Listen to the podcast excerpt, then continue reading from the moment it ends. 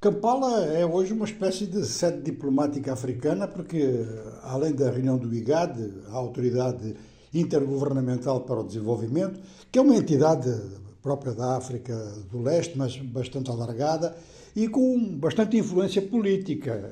Agora, já a influência económica, bom, não é bem este o espaço em que nós abordamos economia, mas a, a influência económica que devia ter não tem. E este é um problema que temos em todas as entidades eh, subregionais em África, porque realmente os problemas políticos são de tal ordem que impedem a elaboração ou de desenhar mesmo projetos, para além de simples listas de intenções, projetos de desenvolvimento para as sub-regiões. É um problema grave porque a maior parte dos países africanos sozinhos não são viáveis economicamente e isto tem consequências sociais e políticas enormes, mas as sub-regiões são muito viáveis. Isso dá lugar a grandes mercados, dá lugar a grandes conjuntos políticos, ou pode dar pelo menos a grandes conjuntos políticos, e há muita gente a pensar que pode mesmo dar lugar a grandes federações, isto no futuro. Portanto, as reuniões do IGAD são importantes e esta reunião do IGAD foi, foi boicotada pela Etiópia porque discutia-se a questão do Somaliland, ou seja, a Etiópia fez um acordo de reconhecimento do Somaliland, que é o norte da Somália, que a Somália não reconhece, e a Somália iniciou uma movimentação diplomática muito intensa e teve imediatamente apoio do Egito. Egito, que tem grandes divergências com a Etiópia em virtude das utilizações da, da, das águas do Nilo. Eu digo utilizações porque realmente cada país tem uma política em relação a reunir os países nilóticos.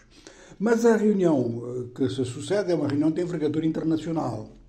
A reunião do grupo dos 77, eh, eram 77 quando o grupo foi fundado em 1964, mas foram-se acrescentando países inclusive países que ainda não estavam independentes, como é o caso dos PALOP, e vários outros. Alguns, alguns saíram, eh, poucos, um deles foi a Jugoslávia, porque o país acabou, saiu o México também, mas a tendência foi para o aumento do grupo, e o grupo tem 135 membros.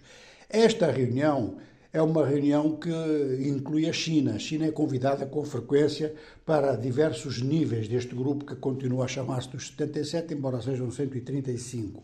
E então aí há realmente um aspecto importante, porque o grupo tem representações junto, por exemplo, a várias agências das Nações Unidas, tem representação dentro mesmo do Fundo Monetário Internacional e há reuniões importantes do grupo dos 77, ou parte do grupo dos 77 pelo menos, reuniões eh, prévias às reuniões do FMI e Banco Mundial. Portanto, joga nesse tipo de entidade. Mas, para diversificar, joga muito nas relações com a China. E esta reunião é muito importante por essa razão.